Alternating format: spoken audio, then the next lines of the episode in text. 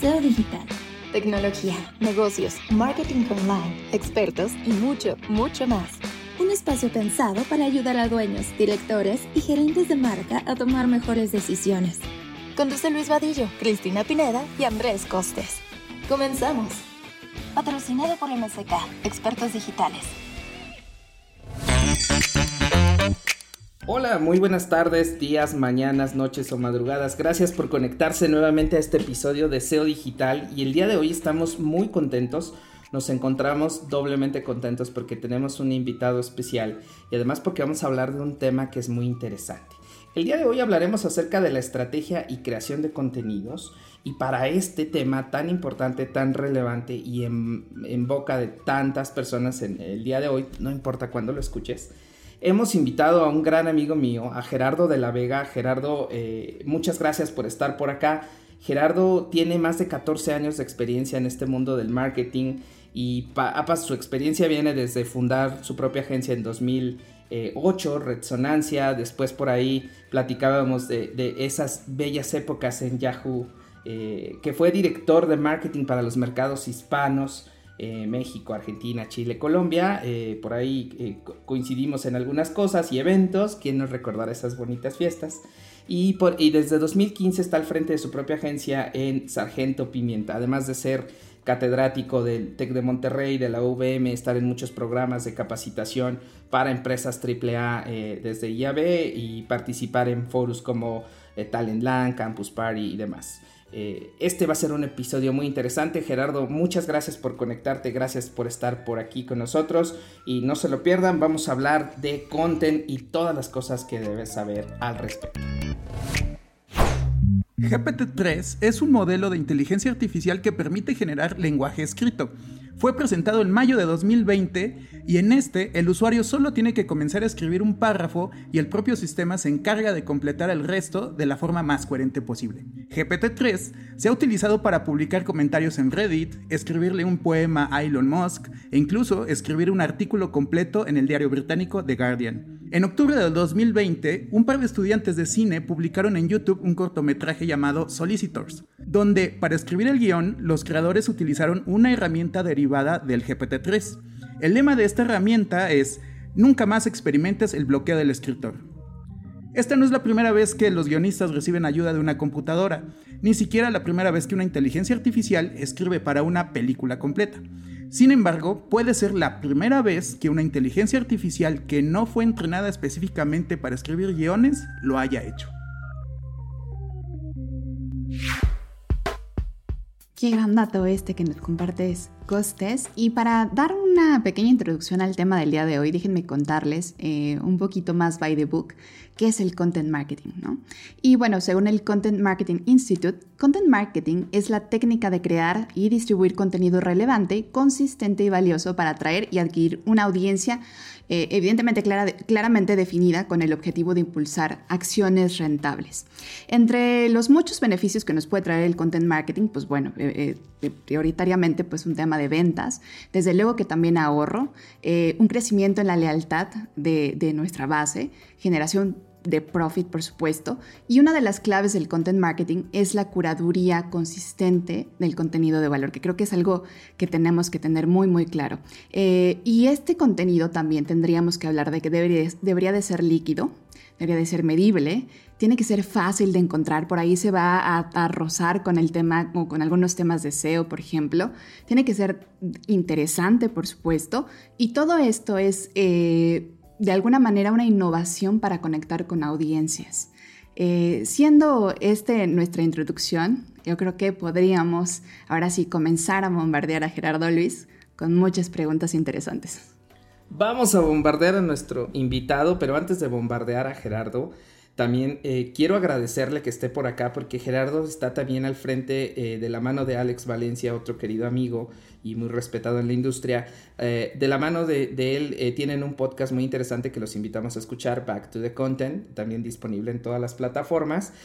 Y a propósito de esto que platicábamos, Gerardo, primero, gracias por estar por acá. Em, a, propósito de esto que platicábamos en el dato curioso de introducción, ¿Cuál consideras que sería el factor humano? Que, eh, históricamente el contenido sale de, cabezas brillantes que hacen cosas que atraen. Hablábamos en unos episodios de Gambito de Dama, hace algunos episodios. Pero ¿qué papel jugaría la inteligencia artificial en la, creación de contenidos? ¿Qué crees que venga hacia la generación de contenidos? Gracias por estar aquí, Gerardo. Mi estimado Luis, Andrés, Cris, un gusto estar con ustedes aquí en CEO Digital, eh, un espacio más donde se puede hablar de todos estos fenómenos y tendencias del mundo digital. Y es un gusto estar aquí con ustedes. Yéndonos entrando en materia, me, encanta hablar de, estos temas y, estás, estás entrando en arenas movedizas, mi estimado Luis, con esa pregunta, porque eh, sin duda, como igual nos contaba Andrés, pues siempre el factor de la inteligencia artificial está llegando a todas las partes estratégicas del mundo digital y el contenido no es la excepción, ¿no? Hago un breve eh, recap de dónde venimos. El, content marketing viene de la tradición oral de contarnos historias y esta, y esta tradición oral viene con la historia de la humanidad básicamente, ¿no? Desde la época de las cavernas nos contábamos historias eh, nosotros cuando éramos niños aprendimos mucho lo que es el mundo a través de historias y esto sigue funcionando, ¿no? Gracias a eso tantas plataformas de streaming tienen el éxito que tienen. Pero entonces llega este factor que es la, inteligencia artificial. Em, yo creo que tiene, tiene sus bemoles. A ver, no quiero sonar como de la vieja guardia de decir, no, esto no va a pasar, porque sí está pasando. Pero también creo que no va a llegar a sustituir lo que es todo el desarrollo creativo humano, por llamarlo de alguna manera, que siempre hay detrás. ¿A qué me refiero con esto? Estamos hablando, yo creo que desde el año pasado con pandemia, que hay un factor fundamental que ha movido todas las estrategias de content marketing, que es hablar de contexto. Eh, hablamos de que las marcas que están con sus productos y servicios entendiendo cómo tienen que hablar ahora en una estrategia de content marketing, vinculado enormemente en esta, esta estrategia con temas de contexto, están llegando a buen puerto. Los que siguen estando como en un discurso comercial tradicional de cómprame, aprovecha, el 2x1, eh, me tienes que comprar porque es el buen fin, esto se está cayendo, ¿no? Entonces, verdaderamente cuando estoy haciendo conexiones emocionales altas y estoy entendiendo el contexto de mi audiencia, estoy pudiendo hacer una estrategia de content marketing más efectiva. ¿Qué pasa? Si a esto agregamos el factor de herramientas de inteligencia artificial que nos dicen, ok, tú dame un poco de información y yo puedo empezar a hacerte eh, copies, materiales, creatividades y demás para campañas, híjole, a mí me queda la duda, sinceramente, si la tecnología está tan evolucionada como para poder determinar y entender un contexto que podemos tener alguno de nosotros que estamos en este momento en Ciudad de México, o alguien que tiene la Sierra de Oaxaca, o alguien que está viviendo en este momento en Nueva York, o alguien que está encerrado en un hotel en Tokio por los Juegos Olímpicos. Nuestro contexto es muy diferente y podemos ser audiencia de un producto o no, pero creo que ahí es donde todavía la inteligencia artificial viene detrás de este olfato que podemos tener los, seres humanos y, que es la gran aportación creativa que hacemos a las estrategias eh, de content marketing. Yo creo, y, reitero, no quiero sonar a la vieja escuela, pero creo que todavía esto no se puede sustituir. Todavía este factor que le aportamos los creativos, los generadores de contenido, tiene para muy buen rato. Esto no quiere decir que estemos peleados con esas herramientas. Podemos eh, sacarles provecho y traerlas de regreso y ponerlas a servicio de una buena estrategia de content. No sé si ustedes coinciden con esto que comento. ¿Dirías entonces que ese contexto es ese feeling humano y es ese aporte que te da a generar estas conexiones? Me parece espectacular y estoy de acuerdo con lo que planteas en el término del valor que estamos nosotros aportando y, en ese sentido, entonces, eh, no solamente las agencias pueden generar ese buen content, sino más bien eh, esos que son buenos para escuchar y para percibir lo que allá afuera está diciendo eh, el público en general. coincido perfectamente contigo y me parece que, que, es vital continuar construyendo hacia allá. Y quisiera nada más destacar un tema que me, me gustó bastante, que decías acerca de, yo lo englavo en el hard sell, ¿no? Llévelo, llévelo, llévelo. Si tu contenido es hard sellero, vas a acabar dificultando la barrera de atención de entrada en tu audiencia. La palabra clave es creatividad. Sí, sí, y, otra palabra clave que añadiría yo, Andrés, es relevancia, ¿no? ¿Cómo eres relevante para quien te está viendo? Eh, yo en estos espacios que, amablemente me, presentaba Luis en diplomados, en charlas, en conferencias y demás, antes de la pandemia siempre traía este discurso de, ¿estás seguro que tu estrategia de content marketing te hace relevante para quien te ve? Y si no, regrésate hasta que tengas la certeza tú de inicio, ¿no? Y luego llega la pandemia y es, ok, yo sigo siendo relevante, pero, pero este, mi audiencia está encerrada en un tema de home office y homeschooling y, y, todo es un caos y, todo, y el mundo se puso a cabeza. Entonces ahí es donde el contexto cobra una relevancia enorme, ¿no? O sea, tengo que yo entender a quién estoy hablando y en qué momento le estoy hablando y cómo puedo hacer una enorme diferencia con algo que mencionaba también Chris al principio con la definición del, del que es... Eh, ¿Cómo, cómo, cómo aporto contenido de valor? Si esto no sucede, yo puedo tener la mejor estrategia digital, seleccionar los mejores medios, tener un muy buen presupuesto y no va a suceder porque voy a, colocar contenidos mediocres o huecos o falsos y las audiencias en digital eh, ya somos especialistas en esto, ¿no? O sea, ya, ya tengo un poder tan grande que si no me captas a través de un buen contenido, pues estás a un swipe de irte, no importa la inversión que traes atrás, no importa la marca que seas, yo como usuario digital tengo un poder enorme ahora, entonces solamente te puedo enamorar y solamente te puedo encantar a través de buenos contenidos, ¿no? Justo ahora que lo mencionas, yo tengo una pregunta que, que es como dos en uno, ¿no? ¿Cuáles serían los factores más comunes por los que fracasan las estrategias de content? Y pegadito a esta pregunta es ¿dónde comienza a invertir? Una empresa que diga, ok, vamos a hacer contenidos, ¿dónde, dónde pongo mi dinero? ¿Dónde comienzo? Buenísimas preguntas, Andrés. A ver, vamos, vamos por, la, por la primera. Creo que los errores más comunes es creer que una estrategia de content marketing es replicar lo mismo que haces en otros medios, ¿no? Me ha tocado ver casos donde eh, eh, la misma creatividad que hiciste para tu pieza en televisión, pues dale salida por digital, ¿no? Este, no pasa nada. Sí, sí pasa. El problema es que no es el mismo lenguaje, no es la misma plataforma, no estás usando los mismos códigos de comunicación y marketing en las audiencias allá. Entonces, creo que ese es el error más común. El, otro que diría es eh, desestimar el poder del contenido, ¿no? Pensar que eso nada más es una partecita complementaria, que mi área creativa sea in-house eh, o no, eh, se va a resolver y sí, sí, o sea, digamos básicamente lo mismo, usemos el mismo eslogan de la vez pasada, siempre hacemos referencia, yo siempre pongo como ejemplos eh, muchas, muchas campañas que vemos en medios tradicionales por ejemplo, de detergentes o de cereales. Siempre son iguales las creatividades, ¿no? Y yo digo, ¿por qué siguen apostándole a lo mismo? ¿Por qué no nos cuentan... Y de cervezas igual. Y de cervezas igual, ¿no? ¿Por qué nos cuentan que todos desayunamos este, como familia feliz y el papá leyendo el periódico? Cuando realmente desayunamos en penumbras, los niños están llorando y, y la pareja ya se peleó. ¿Por qué no empezamos a contar ese tipo de historias? Eh, yo lo que creo ahí es que en general nos gusta correr pocos riesgos a las marcas y me incluyo ahí como agencia de repente, ¿no? Eh, cuando rompemos estas barreras y decimos, sí, contémoslo de otro lado, tracemos unos puentes bien interesantes con las audiencias porque yo sí me puedo identificar desde una en penumbra, este, no me alcancé ni a, ni a echar un baño y sí identifico una marca que me empieza a hablar de una manera mucho más real a como soy yo como audiencia. Entonces creo que por ahí, por ahí iría. Y regresando a tu eh, segunda pregunta, Andrés, el tema de cuándo invertir, yo diría, eh, de entrada tienes que tener la certeza de que construiste una buena estrategia de content, ¿no? Si traes una, traes una inversión publicitaria en digital, por supuesto que eso va a potenciar lo que, la valía de tus contenidos, pero ahí va a ser muy importante que las métricas que te, te dé de regreso la audiencia en el consumo de estos contenidos sean métricas que te, está, que te estén hablando de que está funcionando, ¿no? Y ahí es donde entra la parte estratégica. hablar de content marketing va muy pegado a hablar de estrategia, ¿no? Eh, yo creo que ya se disipa la, la diferencia, o sea, estamos hablando de que yo tengo que ver por ejemplo, un tema de video views, la gente está viendo completamente mi, pieza de principio a fin, le está pareciendo aburrida, llegaron a donde estaba el mensaje clave, están tomando el call to action, están yendo a consumir más contenido, una landing page, toda esta serie de factores yo tengo que tenerlos perfectamente ubicados al arranque de mi campaña con KPIs y con los objetivos de negocio que quiero lograr. Y solo así voy a poder determinar dónde voy a poner más inversión, ¿no? Y algo que yo, también me gusta mucho decir en foros es, en, las estrategias de, contenido absolutamente todos hemos fallado.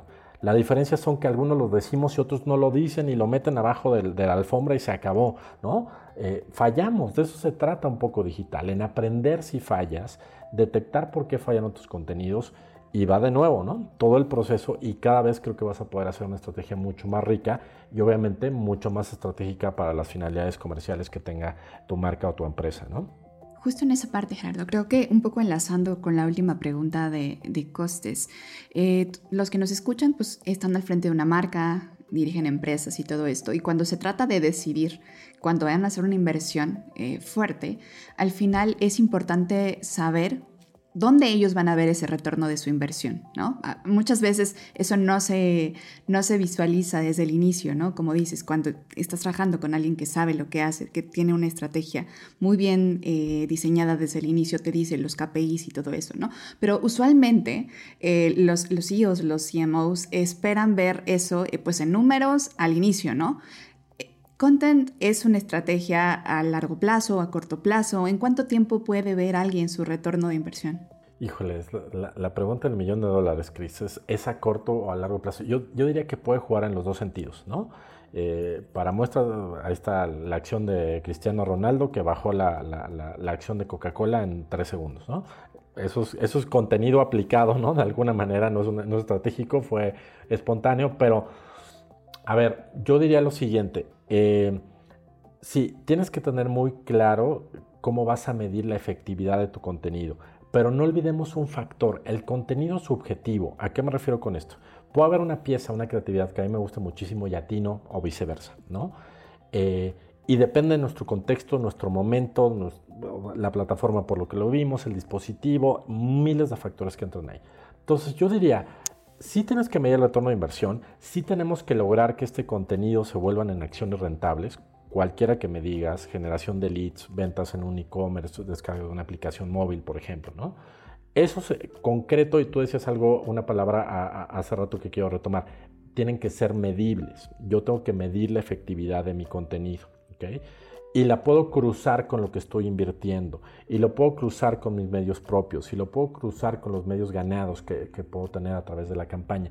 Todos estos factores me van a hacer una mezcla única donde yo voy a poder determinar tanto el tiempo de mi retorno de inversión y si realmente todo lo puedo tener. Yo lo, lo último que señalaría es hay factores no tangibles de la efectividad de una estrategia de content. Es decir, estás construyendo branding, estás construyendo una base de leads que a lo mejor no se va a reflejar de manera inmediata, pero sí vas a construir una, un acercamiento con ese lead que a lo mejor te va a tardar meses, pero el día de mañana va a llegar y eso va a ser benéfico. Entonces yo diría, mucha paciencia, muy bien, muy bien aterrizadas tus métricas y tus KPIs para que verdaderamente puedas medir la efectividad de tu contenido, y reitero lo que decía hace un momento, si no está funcionando la manera digital es que podemos parar, podemos ajustar, podemos optimizar y podemos relanzar. Entonces creo que esta facilidad que nos da el mundo digital es una gran oportunidad para hacer nuestro contenido moldeable como sea que necesita nuestra estrategia digital. ¿Es caro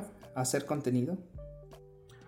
Yo te diría que puede ser caro, o puede ser, puede ser muy barato. Yo diría que nosotros en la agencia hemos tenido experiencias donde hemos hecho estrategias de contenido, donde el cliente ha llegado y nos ha dicho, no tengo un peso, ¿qué onda? ¿Le entran? Y el reto es, es, es, es interesante, ¿no? bueno, sí, ¿qué podemos hacer en temas orgánicos? Obviamente el contenido tampoco está peleado con los presupuestos y eso es maravilloso, ¿no? Pero ojo, el presupuesto no sustituye a los buenos contenidos. Esa creo que es una gran enseñanza, porque pensar que tengo un buen producto y un buen presupuesto y por ende el contenido sacrificable, yo creo que ese es un gran error que, las organizaciones podrían cometer. No lo cometan, denle su valía al contenido y creo que seguramente su estrategia digital va a llegar a muy buen puerto. Hace poco hablábamos sobre un caso, ¿no? Porque al final este, el contenido también puede ser sostenible.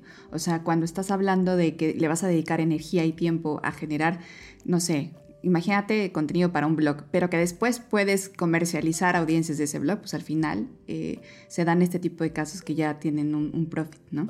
A mí me gustaría cerrar este capítulo, eh, que nos compartieran cada uno de ustedes. Eh, aquí nos encontramos de diferentes perspectivas, incluso hasta del lado cliente, que Andrés ha estado del lado cliente. Qué es lo que nos ha funcionado y qué es lo que ha compartido, qué es lo que nos tendríamos que llevar y tendríamos que hablar el día de hoy para nuestros nuestra audiencia, que recordemos son, eh, están al frente de una empresa, están al frente de una marca. ¿cuáles serían esas cosas, esos criterios básicos que tienen que entender para hacer un buen content? Voy a, voy a cambiar mi, voy a frasear eh, de, manera diferente lo que quiero pedir, ¿no? Hacer un buen content, porque me queda claro que se pueden hacer cosas espectaculares y se pueden hacer cosas muy mal hechas y que decía Gerardo, no está peleado con el presupuesto. Te pueden dar 100 millones de dólares y puedes hacer una porquería y te pueden dar 50 mil pesos y te puedes volver una bomba, ¿no? Entonces, eh, Chris, ¿qué, ¿cuáles serían esas consideraciones? Híjole, yo quiero rescatar, tomé nota de muchos puntos que dijo Gerardo, me parece que dijo muchas cosas relevantes, pero quiero rescatar por lo menos tres. Una de ellas, y no, no ahondamos tanto en el tema, pero me parece que es muy, muy importante, es que habló de hablar, eh, usar los códigos de comunicación nativos del medio al que te vas a dirigir, ¿no? O sea, muchas veces eh, queremos usar los mismos recursos y replicarlos en todos lados y no son los mismos códigos y no tienen la misma, bueno, no, no tienen los resultados que esperas, ¿no? Entonces, puede ser incluso un inicio de por qué tu estrategia no está funcionando. Eh, hablaste también, este, Gerardo, de autenticidad y eso es algo que me parece vital ¿no? O sea, uno como persona te das cuenta cuando un contenido es auténtico, es real y lo compras, ¿no? Aunque no te estén vendiendo nada.